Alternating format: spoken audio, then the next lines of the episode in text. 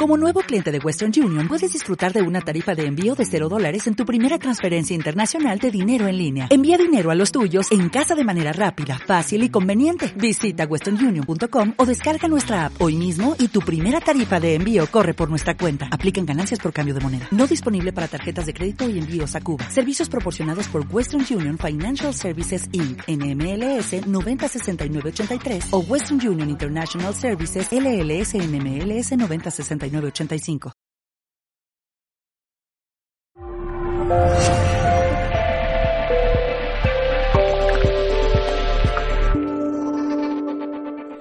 Eh, buenas tardes a todos. Encantados de encantada yo de estar aquí otra vez.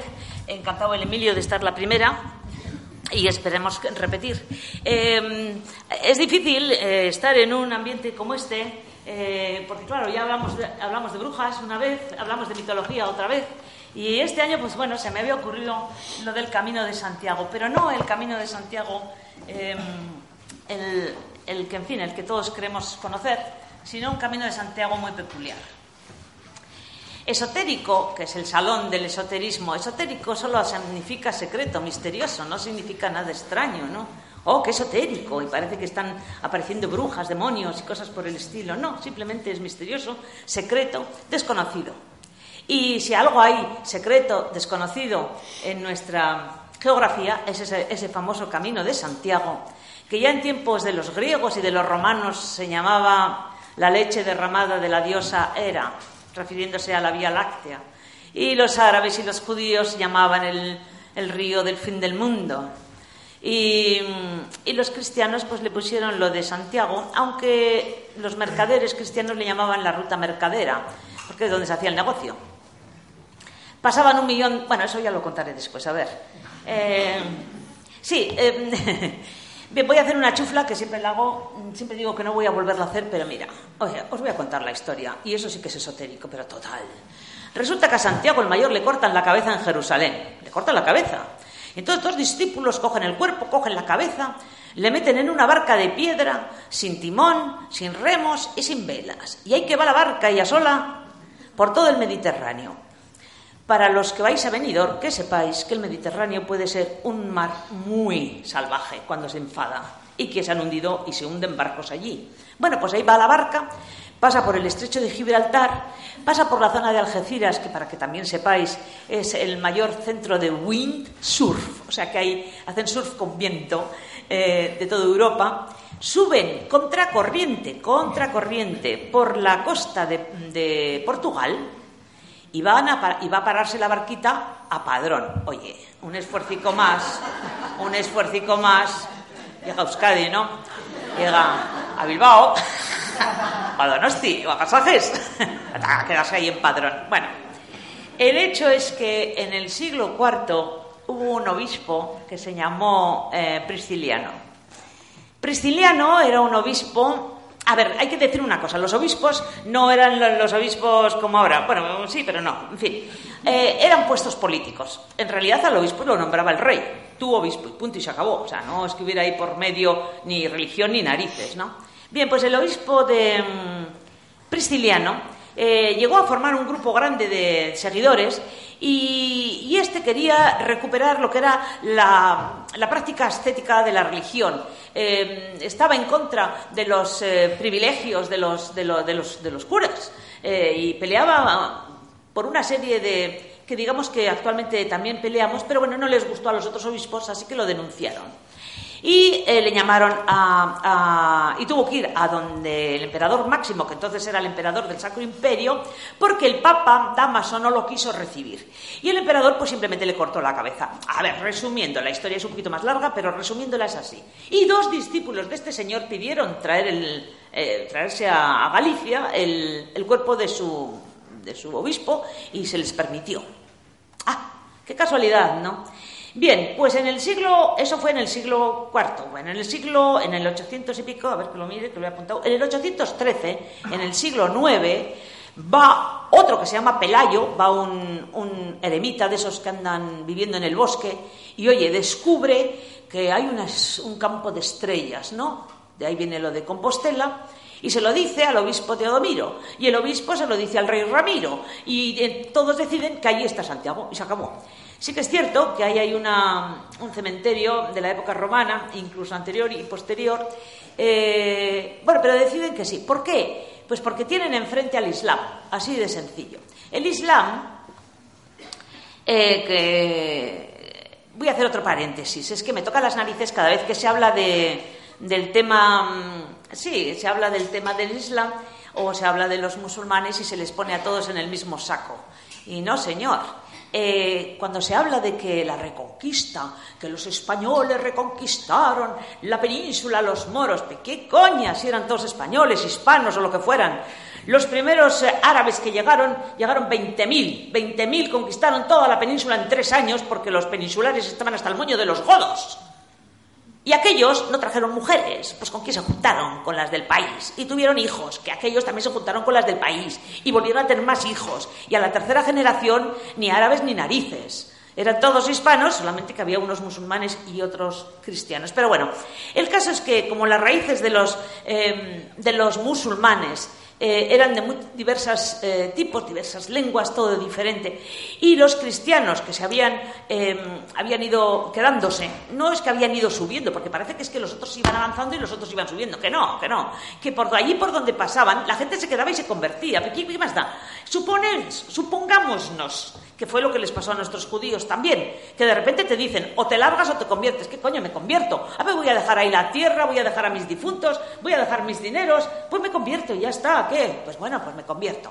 Bien, el caso es que el norte era eh, cristiano, básicamente, y los cristianos del norte pues no se entendían entre ellos, estaban todo el tiempo, y aquí queda muy bien la frase, a hostia limpia, porque verdaderamente estaban a... Y bueno, una de las formas de hacer un, frente común ante, ante el Islam era pues plantear un frente cristiano. Así que este, estas estrellas y este santo y este descubrimiento de, la tumba del santo les vino de cine. Los benedictinos se pusieron de acuerdo con los reyes de la, con, los reyes de la península y, bueno, y con los reyes de Francia y organizaron ese famoso camino que todos conocemos ahora como Camino de Santiago, que se ha puesto muy de moda, que no hacen más que pasar gente y que cuando les preguntas a dónde vas y te dicen a Santiago, y entonces piensas, vas a Santiago, vas de excursión, vas a hacer un esfuerzo, vas a demostrarte que eres capaz de hacer mil kilómetros a pie, vas a hacer una experiencia con amigos, o verdaderamente vas en plan devoto a besar la tumba del santo. ¿Mm? Pues hijo mío, los peregrinos de la época pues iban descalzos, iban con sandalias, iban con, con lo que tenían puesto, dormían donde podían y así de claro. Entonces se organizó en el, a partir del tema de... Me, estoy alargando, ¿verdad? Sí, bueno, ahora acabo. Se alargó... Eh, se alargó. se organizó el camino este porque en una época en la que no había periódicos y no había televisiones y no había nada, ¿Cómo adoctrinabas tú a las gentes? Por ese camino pasaban desde el norte de Francia hasta Santiago un millón de personas todos los años, todos los años, que iban y que volvían, porque ahora van y luego se cogen un avión o un tren, pero entonces iban y volvían. ¿eh? Y además pues necesitaban médicos, necesitaban comprar, necesitaban comer, necesitaban dormir. No todos eran pobres de necesidad, los había también ricos, y entonces se organiza ese camino y se organiza que haya un hospital, que haya un un albergue, un, hospital, un monasterio cada 25 kilómetros, cada 25 o 30 kilómetros, para que los peregrinos puedan descansar. Pero además pagan escuchando al. Pues esto, lo que estoy haciendo yo, escuchándole al cura que les dice lo que tienen. O sea, es una forma de adoctrinamiento. En vez de aprender el catecismo, pues hacían el camino de Santiago. Bueno, luego hablamos de esto. Tenemos aquí con nosotros a Emilio Arias, que aunque mm, veis qué cara de vasco tiene, pues es de León. Eh, aunque está casada con una alavesa. Oye, que aquí todo algo se hay, algo hay. Bien, eh, mm, Emilio, aparte de su profesión, es un amante de la, de la música medieval, es un amante de, de los trovadores y eh, construye él mismo sus instrumentos, este instrumento que veis aquí, la zanfona, que está copiado de. Luego, la, súbelo para que luego lo veis. Espera, que ahora lo tiene atado. Luego lo sube. Luego al final los podéis acercar y veis un poco los instrumentos. Eh. Bueno, y te puedes poner de pies para que lo veas. Sí, sí. Esto es la zanfona. ¿Eh? Esta es la zanfona, se abre por aquí y aquí veis esto. Eh, y entonces toca aquí las teclas y le da la manivela. Bien, pues se lo ha construido él en base a, pues a, ¿cómo se llama esto? A... Sí, al organistrum. Esto deriva del organistrum medieval, que era un instrumento eh, más largo. Lo tocaban dos personas. Que también tiene uno. Sí, he construido uno también. Lo tocaban dos personas, uno tocaba la manivela y otro el teclado. Eh, figura en el pórtico de la gloria de Santiago de Compostela. eh, hay 24 músicos tocando instrumentos y en el centro tenemos el organistrum, que eh, las primeras noticias son del siglo IX y luego más tarde en el siglo XIII se acorta y queda este instrumento para que pueda tocar una sola persona. Y muchas cantigas de Santa María de Alfonso X el Sabio están recitadas al son de, de este instrumento. Bien, lo que pretendemos es hacer un pequeño viaje cortito. Eh, bueno, durará hora y media, una cosa así. Ya llevamos 15 minutos, o sea que. Bueno. Eh, lo que dure, lo que os canséis. Eh, es un viaje musical, es un viaje histórico, entre comillas, digamos, porque tampoco es una lección de historia, y es un viaje literario.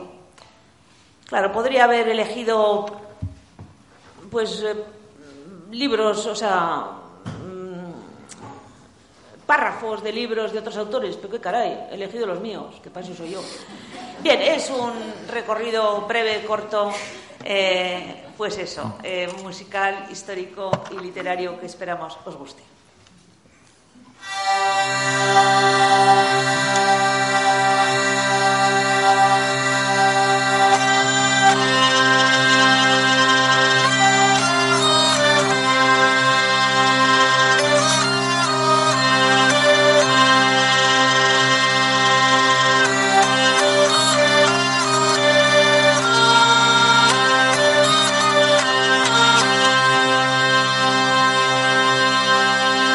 Dumpa per familia res universorum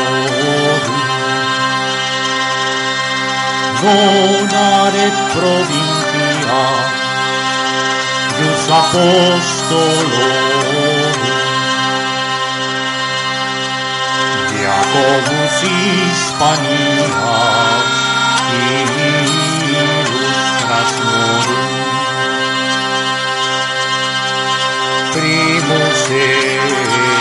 apostoli martirque solini Jacobus egretio saceres martirios. Primus es apostoli martirque solini Jacobus egretio saceres martirios Jesús Santiago Grot Santiago e ultreia Jesuseia Deus ayúdanos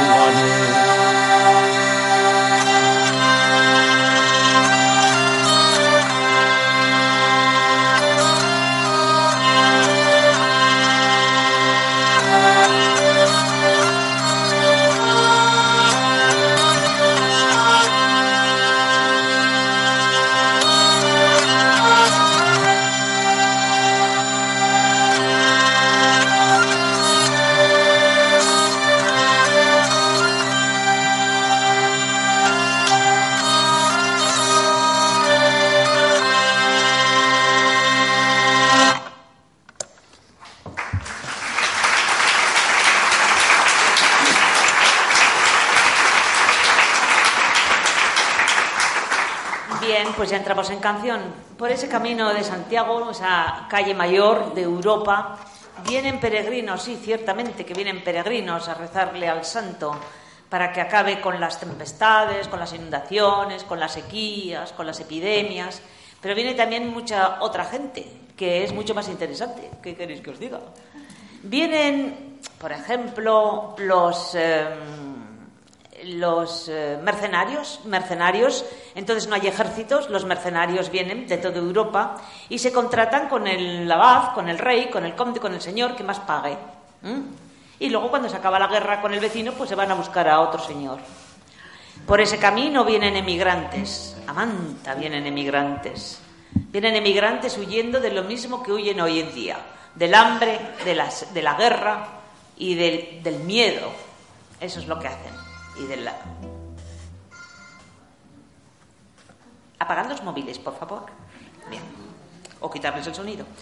Bien, pues vienen por ese camino también eso, mm, huidos, emigrantes que buscan un lugar nuevo donde asentarse y donde rehacer sus vidas. Vienen em, músicos, y esto es lo que estamos viendo, ¿no? Eh, músicos, trovadores, constructores de instrumentos, también vienen mm, este, canteros, carpinteros, maestros, constructores. Eh, se crean monasterios, iglesias, puentes. Claro, también tendría que hacer un paréntesis y decir, es que esto de la moda del Camino de Santiago de Roncesvalles a, allí, al Finisterre, Oye, ¿y el que era de León como este se iba a venir a Roncesvalles para empezar el camino? ¡Qué tontería! ¿Y el inglés qué? ¿Iba a ir hasta Roncesvalles para hacer el camino? ¡Qué tontería! Iban en barco hasta La Coruña y luego iban andando si querías. ¿Y el que vivía en Lisboa iba a ir a Roncesvalles? Una bobada. Cada uno salía de su casa, allí donde estuviera su casa, y iba andando. Porque este camino era iniciático hace miles de años, mucho antes de que llegara el cristianismo cuando se creía que aquello era el fin del mundo, es que era la pera. Oye, es que hoy en día la gente se va a Cancún, pero imaginaros que te dijeran que allí se acaba el mundo. ¿Qué me estás contando? allí se acaba el mundo, se acaba la tierra. Oye, pues habrá que ir a ver. Y era un camino iniciático, que después, ya os digo, se aprovechó. Eh, y por ahí venían puestos estos. Y ya que estamos, porque había que construir. Ah, y los benedictinos y los reyes decidieron controlar ese camino y por eso es lo que se llama el camino francés, que es el camino que va por, pues bueno, que, baja por, por, el Pirineo, pasa por Navarra o por eh, Aragón y luego ya va por Rioja y sigue adelante Burgos, León, eh, Asturias a veces. Y ahora pues está otra vez de moda el camino por la costa, que es bastante más fastidioso, porque no es tan cómodo, porque hay muchos, muchos pendientes y muchos montes y porque llueve, eh, cosa que pues por ahí abajo llueve menos. Pero había que dar por ese camino francés, había que crear todos estos monasterios, iglesias y ermitas para que la gente se refugiara, para que la gente durmiera, para la gente para protección. Eso además traía a las órdenes militares, en concreto a los templarios de los cuales hablaremos después, eh, que en principio van a defender a los peregrinos y bueno, de paso pues a otras cosas. Pero ahora que estamos con esto y hemos eh, oído esta canción, pues vamos a hablar de los maestros constructores. Oye, ¿no habéis oído eso de que los maestros constructores tenían el secreto? Y vas y preguntas, ¿qué secreto? Y te contestan, no se sabe porque era secreto. Ah, los gremios de constructores que dejaban sus marcas de canteros, los gremios, los, constructores que mantenían el secreto del arqueolta o del arco en medio, de media punta. ¿Y, por qué no lo contaban? No porque era secreto. ¿Qué coña iba a ser secreto? Lo que era era el negocio de la familia. No había universidades cuando empieza este, este camino, no hay universidades, no hay títulos. Eh, cada uno aprende con su padre, con su abuelo, con su familia, el oficio, el oficio de carpintero, el oficio de médico, el oficio de albañil, el oficio de labrador, y aprende con sus padres. Y si el padre ha encontrado una forma para que el arquivolca, porque otra cosa que me resultó interesante que me dijo un día un historiador, que siempre se habla de los maestros canteros, los maestros canteros. Bueno, pues mucho más importante eran los maestros carpinteros, que eran los que ponían la trama, porque después cuando ponían las piedras, si la trama de la madera no estaba bien hecha, cuando quitaban los eh, andamios, pues se caía. ¿Mm? Así que primero los carpinteros. Todos estos, claro que tenían un secreto, tenían el secreto del oficio.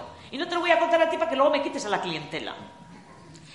Eh, y los canteros, pues marcaban las piedras, pero marcaban las piedras porque las cobraban. Uno, dos, tres, cuatro, mías. Uno, dos, tres, cuatro. Mías. Eh, tenían que marcar. ¿Cuántas has puesto tú? Cuatro. Ah, yo he puesto cuatro, tú has puesto dos y vamos a cobrar igual. De sonada, majo. Chinclán, chinclán, chinclán, chinclán. Y se marcaban. La, mm, eh, eh, las actas, las actas más antiguas que hay de un gremio de constructores en Europa es una de Basilea, en Suiza, del siglo XIV, o sea, de 1300 y pico. En esa acta hay 62 puntos.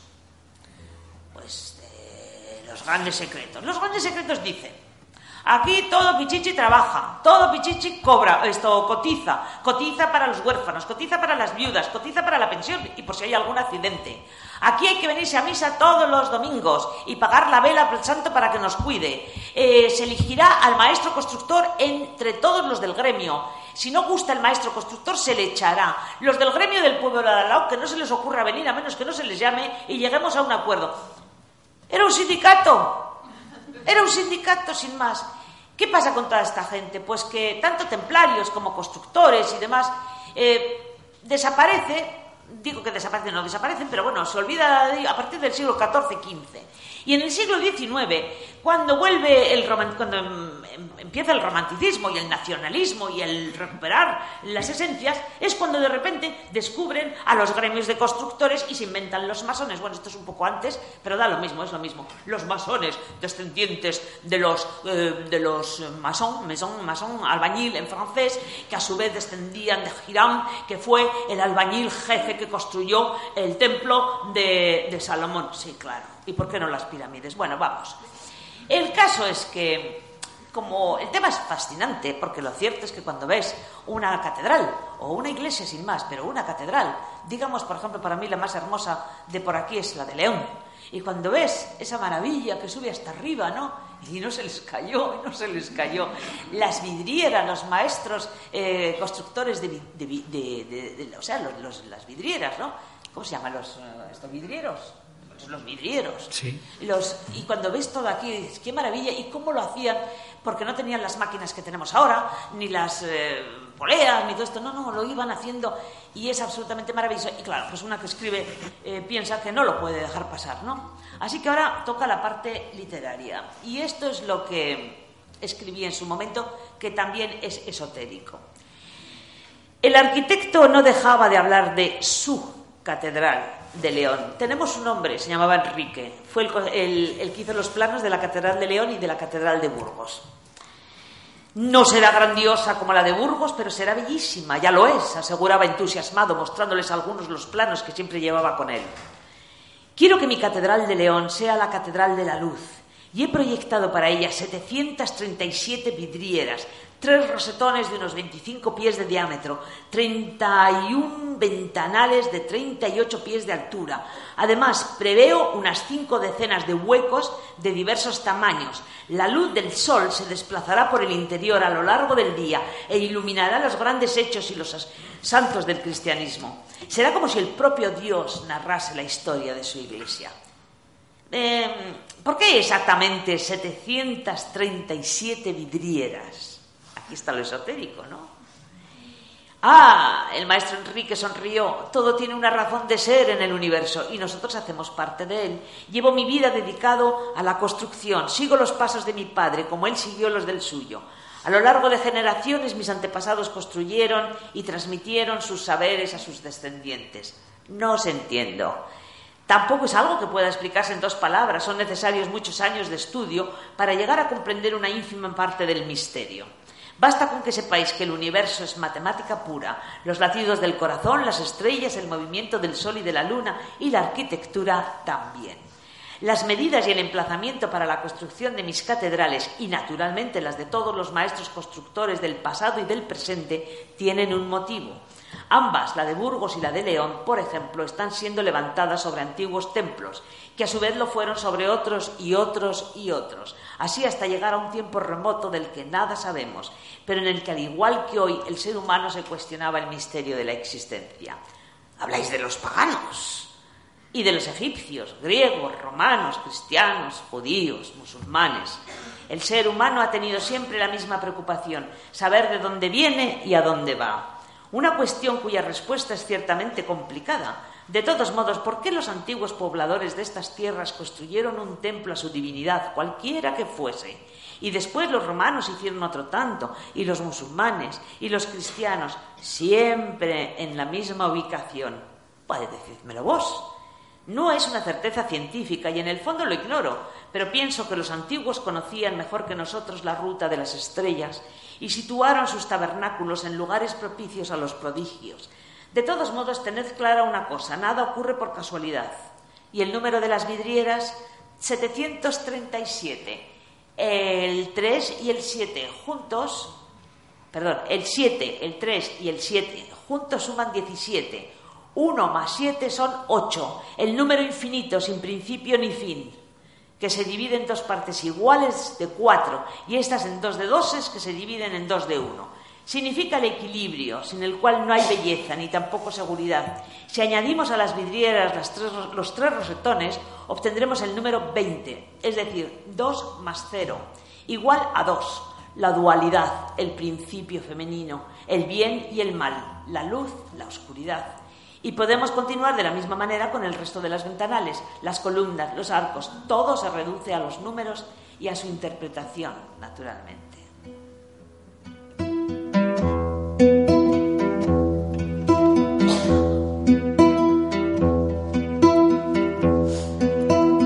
Madonna que eu amo y teño por Señor.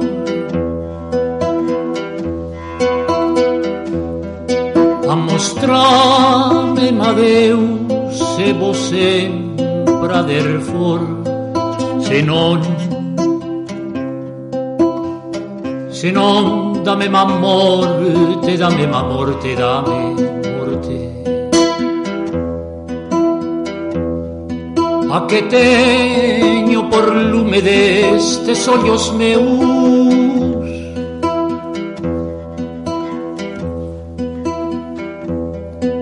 que choran sempre a mocetra de Madeus se non, se non se non dame má morte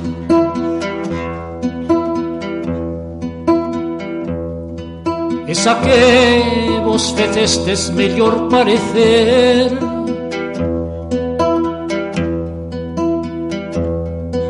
De cuánta sei ai Deus Facema ver senón, senón. Se non dame má morte, dame má morte, dame morte. Ai Deus, que más faces que es máis caminamar Ai Deus, mostrame o vos acuné La falar senón, senón Senón dame mamor.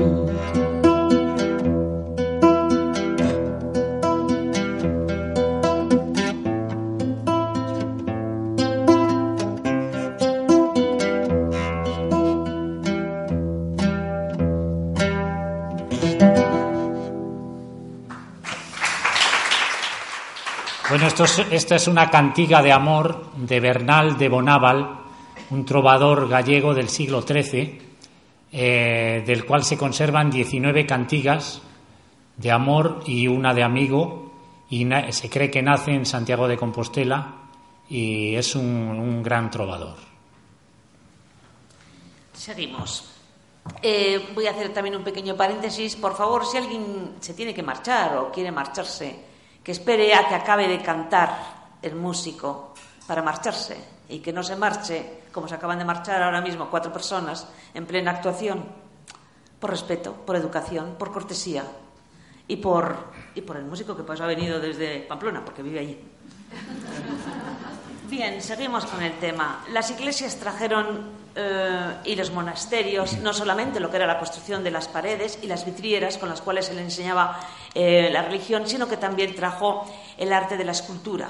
Se esculpía a los santos, se esculpía a, Jesús, a los ángeles, todo lo que había, los gárgolas, en todo lo que la imaginación podía pensarse. Pero había una figura a la que no se le representaba excesivamente, y esta es la Virgen aunque os parezca extraño, la Virgen sale más veces María Magdalena en el Nuevo Testamento que la Virgen. La Virgen no tiene representación iconográfica en casi toda la historia hasta llegado la época de los templarios. No aparecen imágenes de vírgenes. Las primeras vírgenes que aparecen son del siglo XI. Así que pues, se puede decir que hay un... Eh, son unas pequeñas figuritas que se les llama, que son las vírgenes eh, románicas. Son de pequeña altura, están sentadas en un trono, tienen una corona, al niño en la izquierda y una flor, una rama, una fruta en la derecha. Eh, exactamente igual que la diosa Isis de Egipto de hace 4.000 años, que también está sentada en un trono, tiene una corona, tiene un niño en la izquierda y tiene una flor o una rama en la derecha. Casualidad. Pues no, no es casualidad. Porque resulta que los que parece ser alentaron o promovieron o expandieron la veneración por la Virgen María fueron los templarios y los, frailes del Cister.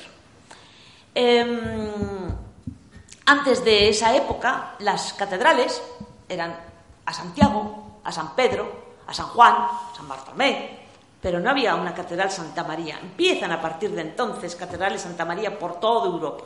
Notre Dame, Notre Dame por aquí, Notre Dame por allá, Notre Dame por acullá. Y de repente se le da una importancia tremenda a esta figura que ha quedado hasta entonces, pues bueno, pues la madre humana, de Jesús y bueno, pues ahí estaba la pobre, ¿no? Eh, y entonces empieza una veneración tan enorme que todavía dura, ¿no? Y que supera a veces incluso a la veneración hacia cualquier otro santo, e incluso hacia Jesús, en cuanto a mm, figuratismo, o sea, escultura, cantos, todas las canciones de, de este de ¿cómo se llama tu rey? Alfonso X. Alfonso X, el sabio y tal, pues son dedicadas a la Virgen. No hay canciones dedicadas a Jesús, por ejemplo, ¿no? Porque también entra dentro de lo que es el. Esto, bueno, llegará, llevará al tema del amor cortés, al tema de los trovadores, al tema de la mujer, como. como. como. Bien. Pero resulta que hay una cosa que llama la atención y son las vírgenes negras. Sobre las vírgenes negras se habla mucho, se ha dicho mucho. También vuelve a ser, pues, oye, como no hay prueba y como no hay nada escrito, pues cada uno que opine lo que quiere, que quiera y que se plantean hipótesis. Según algunos, las vírgenes son negras. Por ejemplo, aquí tenéis una, la Virgen del Coro. ¡Ey, que está sucia! Porque ha pasado mucho tiempo desde que la hicieron y claro, como es de madera, pues la madera con las velas, el humo y todo esto, pues ha ido quedando negro. Claro, la pregunta es, ¿y por qué se le ha quedado negro la cara y las manos y no se le ha quedado negro la ropa? Esa es una pregunta que yo siempre hago. No, es que la ropa se ha limpiado. ¿Y por qué no se le ha limpiado la cara? Digo yo. En realidad, eh, tiene su motivo de ser. Si los templarios traen la iconografía basándose en una diosa egipta, egipcia, que es negra, habrá que fijarse por qué aquella, aquella virgen eh, o aquella diosa, madre, es negra. Pues porque representa la tierra, ni más ni menos, representa la fertilidad, representa la tierra. ¿Y qué representa María? Pues exactamente lo mismo, la fertilidad. Es madre, se le venera por ser madre. Aquí tenemos a una diosa que se llama Amari. Y que no me venga nadie diciendo que siempre se le llama Mari es que le cambió el nombre. Y me dijo uno, no se le puede cambiar el nombre. Digo, ¿por qué? Siempre se le ha llamado Mari. Y digo, ¿cuándo siempre? Pues siempre, siempre. Siempre desde que Barandiarán y compañía recogieron los, eh, los dichos y los cuentos y las leyendas en los caseríos, en el siglo XX. Y en el siglo XV, ¿cómo se le llamaba? Y en el siglo X, y en el siglo VII, y en el siglo V antes de Cristo, ¿cómo se le llamaba? Mari, Maripepa. Bueno, pues Amari tiene su sentido, porque es, Amari es una diosa fértil, es una diosa de la fertilidad, de la tierra. Amari, Amari, Ama, Amari, la que es madre. En el caso de Isis, exactamente igual, la que es madre, madre de la tierra, madre de la fertilidad, madre de la continuación. En el caso de la Virgen María, pues también es madre, no se le adora por otra cosa, sino porque es madre de Jesús, ¿no? Eh, y no las, y las pintan cuando no hay madera negra. Pero es que madera negra, solo hay dos tipos de madera negra negra, que es el castaño, el corazón de castaño, y el ébano. El ébano, pues aquí no hay. Entonces, pues el, corazón de castaño. Fíjate la de castaños que había que tirar para hacer una, figura, ¿no? Así que era mucho más sencillo pintarlas, pintar las, imágenes. Eh, escribió una novela que ponía una Virgen Negra y resulta que luego iba la gente a preguntarle al canónigo a ver dónde estaba la Virgen Negra. y el, el canónigo se enfadaba. ¿Qué? No hay ninguna Virgen Negra. Qué tontería, ¿y por qué no va a verla? ¿Qué, tiene de malo que sea una Virgen Negra? Eh, aquí tenemos en Irún la Virgen del Juncal, en Ondarribia la Virgen de Guadalupe, en Donostia la Virgen Negra y la del Coro, en Hernani la Virgen de Cicuñaga, la Virgen de Itziar en Urrecho, la Virgen de Zabaleta en Bedoña, la Virgen de Zabalte. En Puente la Reina hay una Virgen Negra, en Nájera hay una Virgen Negra, en el Monsacro, que es el monte sagrado de los asturianos, hay una Virgen Negra, en Ponferrada, el Ponferrato de los Templarios, hay una Virgen Negra. Ya, no me voy para Montserrat y para otros sitios. En Francia es exactamente lo mismo. Todos los sitios que han sido sitios de peregrinación compostelana tienen una Virgen negra. Pero creer que se está ofendiendo a alguien por decir simplemente representa la fertilidad, eh, representa la maternidad, es creer que se está ofendiendo a alguien es que se puede ser tonto, porque en realidad está representando la vida. Si no hay maternidad, si no hay fertilidad, no hay vida. Se mueren las plantas, se mueren los animales, se mueren los seres humanos. Tiene que haber maternidad, unos podrán, otros no podrán, pero venerar el hecho de la continuación y el hecho de la existencia y de la vida no es ningún absurdo. Eh, bueno, pues estas son nuestras vírgenes negras, que es muy interesante. Ahora la próxima vez que vayáis, pues os fijáis, ¿no? Y cuando os digan que no, que es que se ha puesto así de vieja, eh, eh, es que la madera se ha puesto vieja, pero es que los vestidos también son de madera. A ver, ¿por qué no se han puesto ellos también negros, no?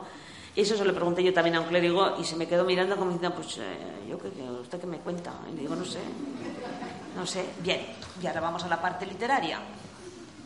Los tres comenzaron el descenso, pero él entró en la iglesia para comprobar que la puerta cerraba sin problemas y de paso acercarse al pedestal de piedra sobre el que se hallaba la diosa, una preciosa figurilla de rostro y manos negras con un niño en su regazo. Lo hacía siempre que tenía oportunidad y la acarició, como también hacía siempre que no había nadie más dentro del recinto. Los lugareños sentían una gran devoción por la imagen. Se decía que había sido encontrada por. Esta es la del Monsacro, ¿eh? Eh no me acordaba. Los lugareños sentían una gran devoción por la imagen. Se decía que había sido encontrada por el buey de un vaqueiro en un pozo oculto bajo el altar, en el pozo llamado de Santo Toribio a partir de entonces.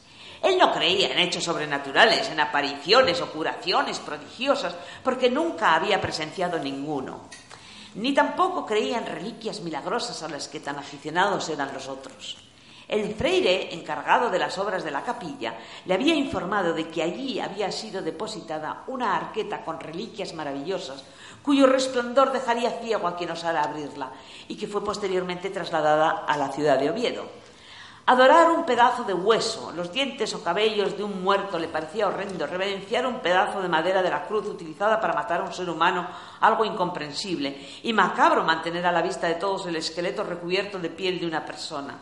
Su pueblo incineraba los cadáveres y enterraba sus cenizas a fin de que el espíritu libre de su caparazón absorbiese el poder regenerador de la tierra y volviese a nacer.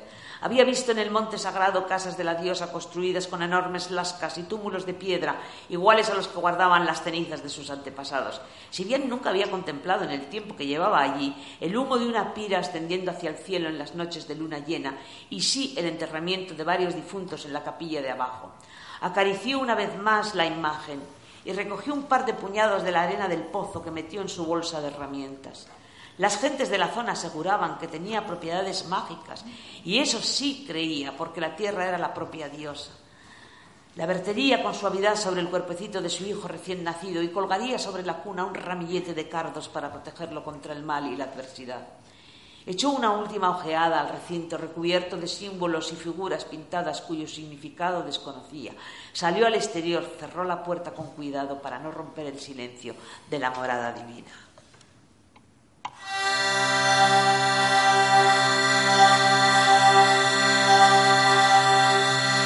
Esta es de Santa María.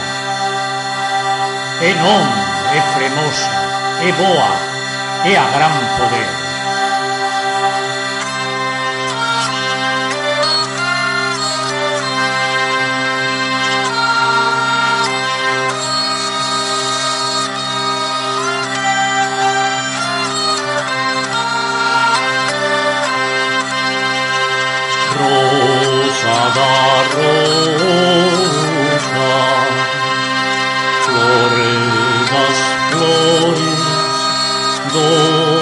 hagas tú, oh Señor, las señores, rosa de verdad de parecer, que flor vale.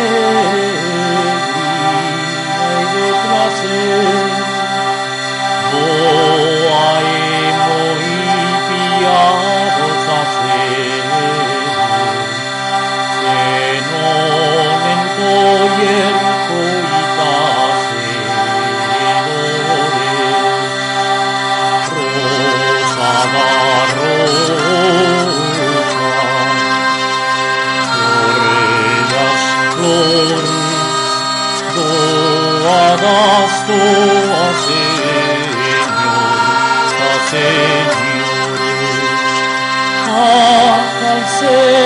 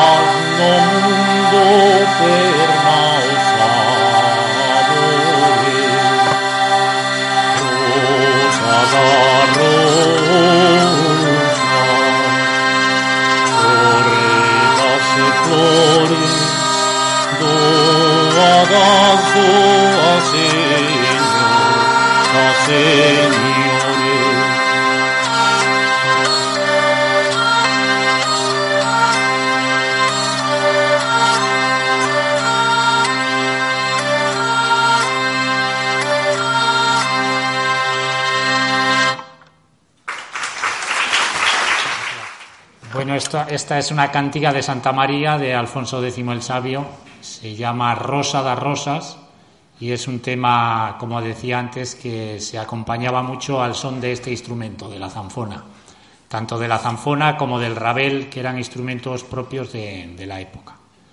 Ya que la poesía en la, Edad Media eh, es cantada, no es recitada como es actualmente.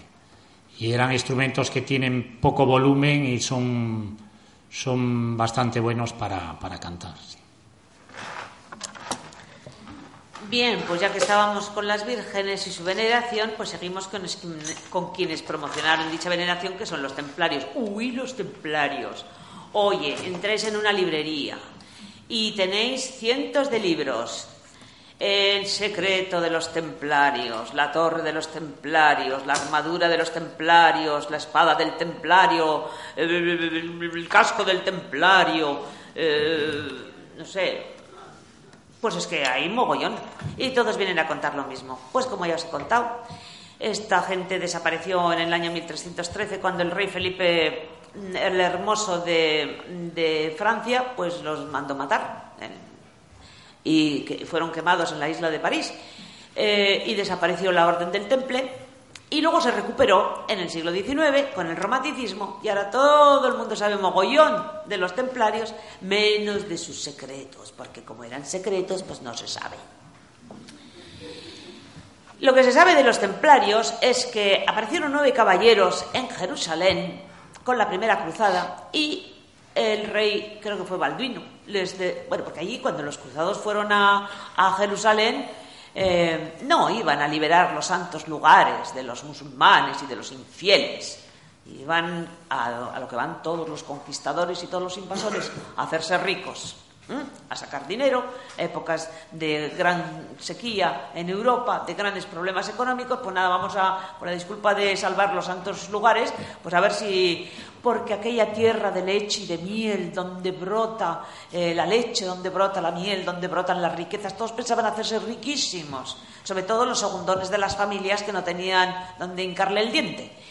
Em, llegan a estos nueve caballeros, eh, llegan a Jerusalén, se les da eh, pues una zona, una, una parte del, templo de Salomón, de lo que queda del templo de Salomón, y allí pasan nueve años que no se sabe lo que hicieron. Y de repente, cuando salen, crean su orden de los pobres caballeros del templo de Salomón.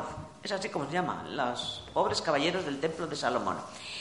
Eh, uno de ellos, Hugo de Pains, es sobrino de eh, Bernardo de Claraval, San Bernardo de Claraval, fundador del Cister, bueno, uno de los fundadores del Cister, o el gran promotor del Cister, que pues tiene sus, sus, sus y sus contras con los benedictinos, que hasta entonces son los que manejan em, el tema religioso en Europa, y eh, a partir de entonces, que es siglo XII, entrarán los cistercianos mucho más duros, mucho más eh, ascéticos, mucho más eh, siguiendo las reglas de San Benito, pero hasta extremos, no tan los acusan a los benedictinos de comer demasiado, de beber demasiado, de ser demasiado lujosos sus, habitaciones y sus, sus, bibliotecas, y estos pues quieren volver a lo que es la, el eremitismo, o sea, volver a, la raíz, ¿no? Bien, pues este, el Bernardo de Claraval es el tío de Hugo de Pains, y cuando estos salen de, de repente vuelven a aparecer, oiga, si creíamos que se habían muerto, no, estaban allí, pues fundan la Orden del Temple, San Bernardo hace las normas, normas de la nueva orden y el Papa las aprueba. Y en ese momento se crea la orden templaria, más o menos creo que al, tiempo que los hospitalarios y que otras órdenes, los teutones y no sé qué.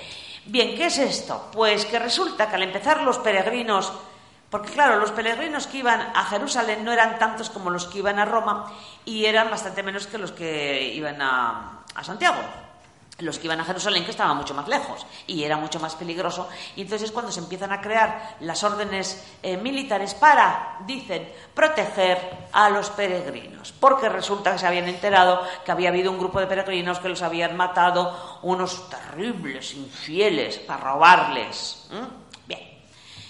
Y así empiezan a crecer las órdenes eh, militares y la más poderosa en su momento es la Orden de los Templarios porque tiene a los miembros de las familias más ilustres de Europa, porque tienen el apoyo del Papa, tienen el apoyo de todos los obispos, cardenales y de todo Kiski, más de sus propias familias, eh, que, mm, y, fundan una orden tan poderosa que durante algún tiempo, pues, eh, decir templario es, es decir, no voy a decir Dios, que sería demasiado fuerte, pero ¿Qué les pasa? Pues que además de seguir las, normas monjiles, o sea, de monje, en cuanto a la castidad, la pobreza, la obediencia, pues también el laboro, ¿no?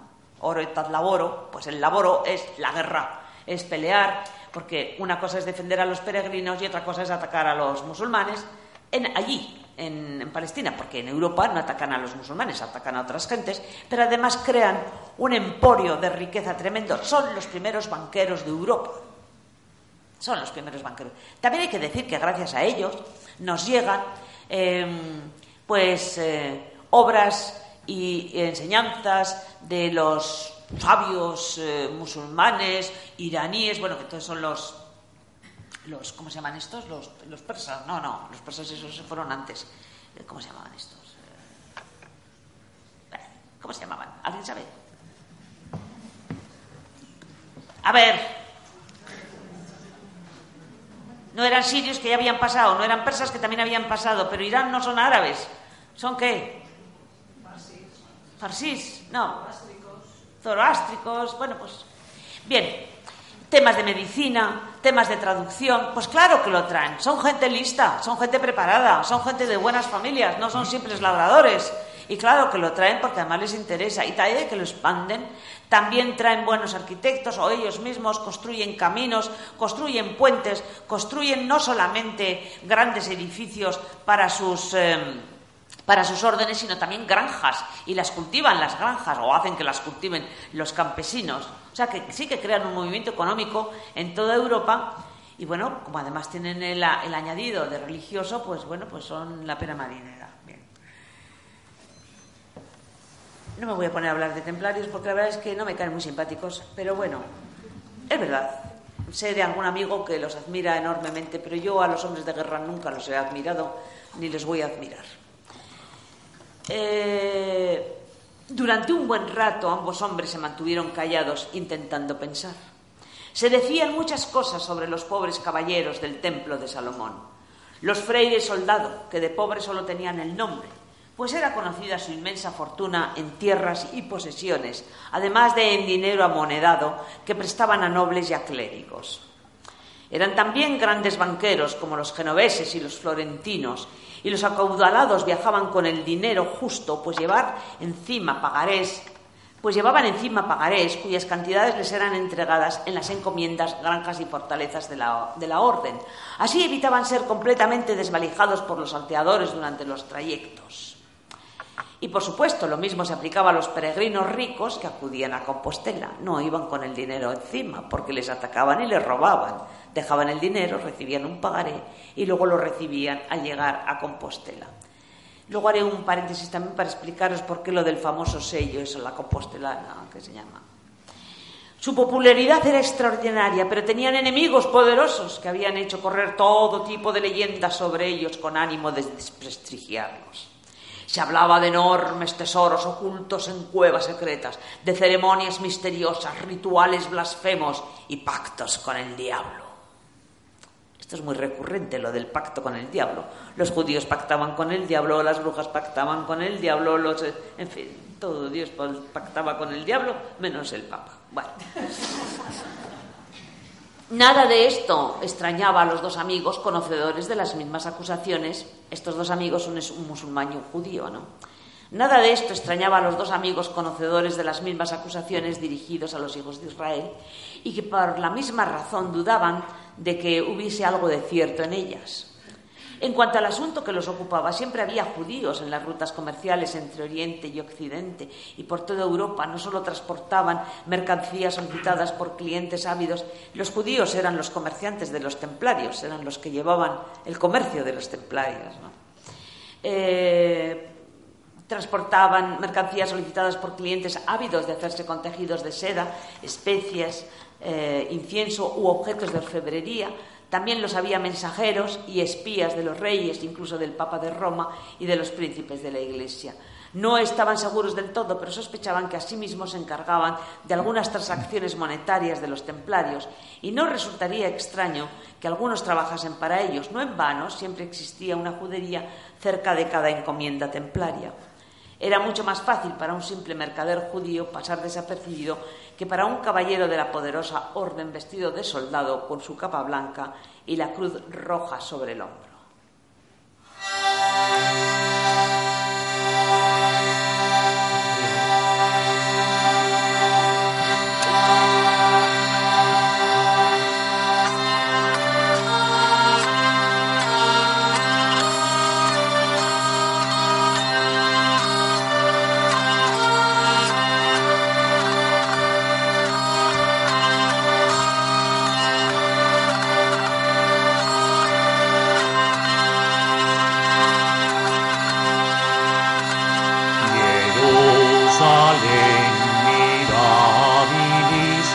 juzgué a ti, oralis, quam permanens optabilis, gaudentibus te angelis. Y yo que debemos pergere, nostros honores tendere, templum Dei aquí sarracenos destrueres.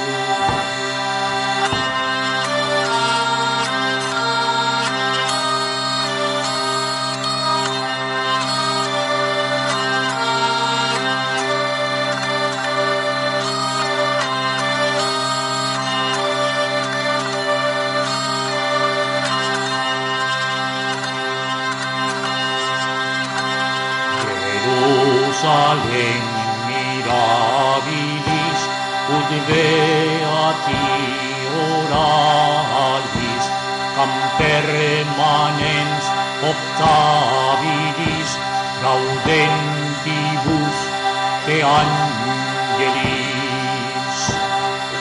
Iuge debemos pergere nostros honores templum deiaci sarracenos destruye.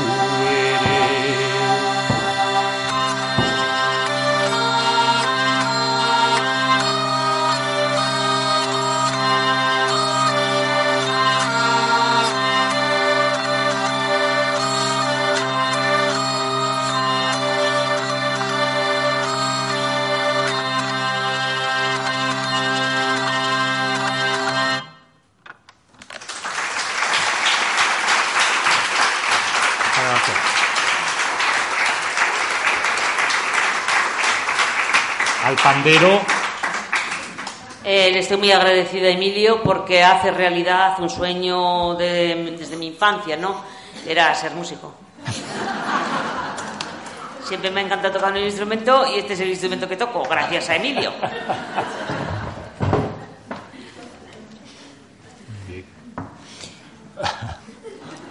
Bueno, esto es un canto, lo que hemos interpretado es un canto de cruzada, un canto de cruzada anónimo del año 1095.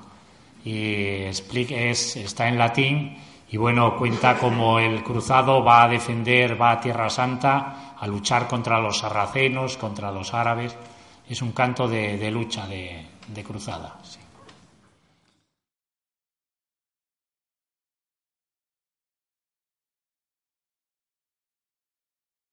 O'Reilly Auto Parts puede ayudarte a encontrar un taller mecánico cerca de ti. Para más información, llama a tu tienda O'Reilly Auto Parts o visita oreillyauto.com. O'Reilly Auto Parts.